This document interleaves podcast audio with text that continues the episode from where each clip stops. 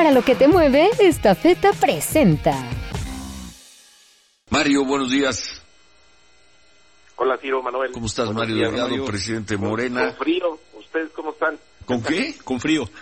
Pues Sí, sí, sí, sí, pero bueno, pero ahí vamos al rato, al rato sube la temperatura. Pues Oye, no, con frío, perdón, pues te debe dar calorcito, ¿no? Ya te viste en reforma, ¿no? ¿Votarían por ti? Y votaría por ti bien para candidato al gobierno de la Ciudad de México. Ahí nada más Ah. para que te dé calorcito. No, pues no nos vamos a meter en eso. pues, ta- bastante tarea tenemos acá en el, en el partido y eso me puede generar eh, mucho ruido.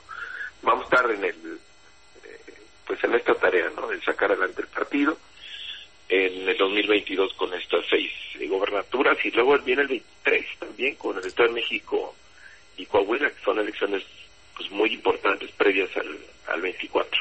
Bueno, quedan las listas, están los, los nombres, no vemos mayores sobresaltos, eh, no hay tampoco grandes sorpresas, Mario, salvo quizá el caso de Hidalgo, No, donde reaparece Julio Menchaca en la lista, son siete ahí en, en Hidalgo, pero pues no vemos, no ni escuchamos ayer mayores eh, quejas de quienes quedaron fuera de estas, pues de estas listas. Bueno, es difícil, siempre va a haber gente que se queda fuera, Tiro.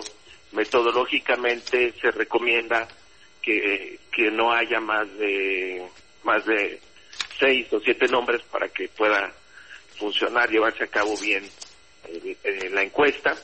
Y siempre pues, habrá nombres, pero ¿cómo llegamos a esto, lista final, que ayer la acordamos en la coalición?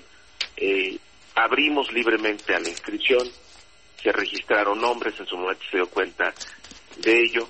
El Consejo Nacional de Morena y los consejos estatales dieron una opinión sobre dos hombres y dos mujeres por cada uno de los estados.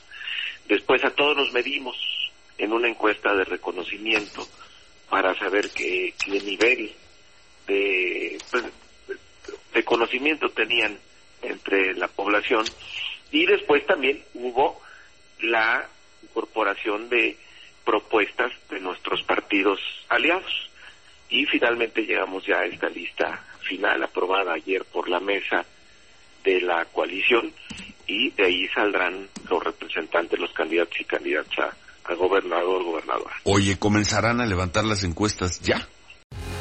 Esta feta, la empresa orgullosamente mexicana, se encuentra este año celebrando 42 años de llevar soluciones logísticas y de negocios a toda la República Mexicana y más de 200 destinos en todo el mundo. Esta feta, para lo que te mueve.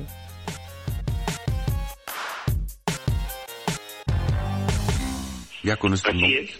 Ya, en cualquier momento en los seis estados.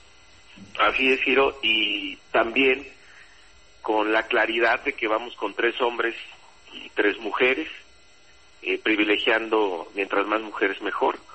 O sea, si vamos con seis mujeres, que bueno, sería algo extraordinario. Este, pero si no, mínimo se van a presentar tres mujeres eh, en este proceso electoral. Oye, Mario. Aunque, aunque, tendremos que- aunque salieran seis hombres ganadores de las encuestas. Así es. ¿Y ahí cuál sería el criterio? ¿Quiénes bajarían? Sí. Vamos a, a tener un criterio ahí que incluye varios eh, factores, pero sobre todo que tengamos posibilidad de ganar. Es decir, no vamos a eh, dejar ir un Estado eh, porque pongamos a un hombre que no es competitivo o una, una mujer que no es competitiva, vamos a, a que sean candidaturas ganadoras sobre todo. Va a ser difícil, va a ser difícil, porque así como es difícil dejar fuera algunos nombres de las encuestas, pues va a ser también eh, difícil dejar a eh, algunos hombres, eh, en- el- porque en el caso de que ganen mujeres, pues todas se quedan, que se que ganen una encuesta, pero que entre un segundo o un tercer lugar para privilegiar la equidad. Oye, y, y dos nombres que pues quedaron fuera, ¿no? El caso de Francisco Javier Berganza en Hidalgo, mm, eh, Manuel Espino Durango también, que por ahí pone un tuit ayer, ¿no? Dice, participé con rectitud, con actitud de respeto en el proceso interno, eh, que elegí al candidato Durango. Dice, una decisión popular me dejó fuera, la acepto, ahora respetar la postulación de candidatos, bla. Pero por lo menos creo que dos de los candidatos que quedaron fuera, o dos de los nombres que ya no serán propuestos.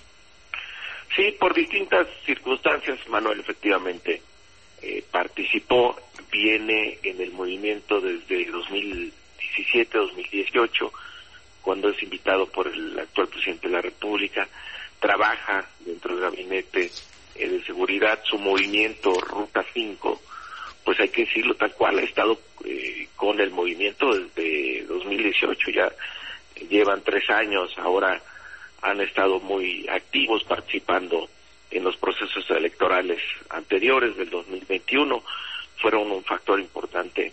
Eh, Ruta 5, Manuel se inscribió, generó mucha polémica interna en sectores eh, de, Morena, sin embargo fue encuestado dentro de la encuesta de reconocimiento eh, que se hizo. Ahí eh, también pues se privilegió dejar los nombres también emitidos por el Consejo Nacional, porque consideramos que es la opinión directa de la de la militancia y me ponen cara a los encuestadores cuando les pongo siete nombres, entonces tratamos de que sean seis, en algunos en, dos estados son siete, en Hidalgo y en Tamaulipas son siete. Así es, mm. hay dos estados con, con siete. Y en Quintana Roo solo son cinco. En Quintana Roo cinco, sí, por eh, la encuesta de reconocimiento nos dio eh, que quienes tendrían que ser, los demás no tienen eh, muchas posibilidades, ¿no? Oye, y... Entonces, bueno, son distintos factores que se consideraron, se revisó perfil por perfil y llegamos a, estas conclusiones. Bueno. ¿Crees que se terminen las encuestas antes de que acabe el año?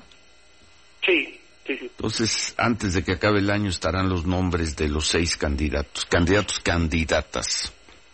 Así es, de hecho, vamos ya a partir de la semana que entra a presentar el convenio de coalición en cada una de las entidades donde habrá elección a, Y nombres antes de que termine el año.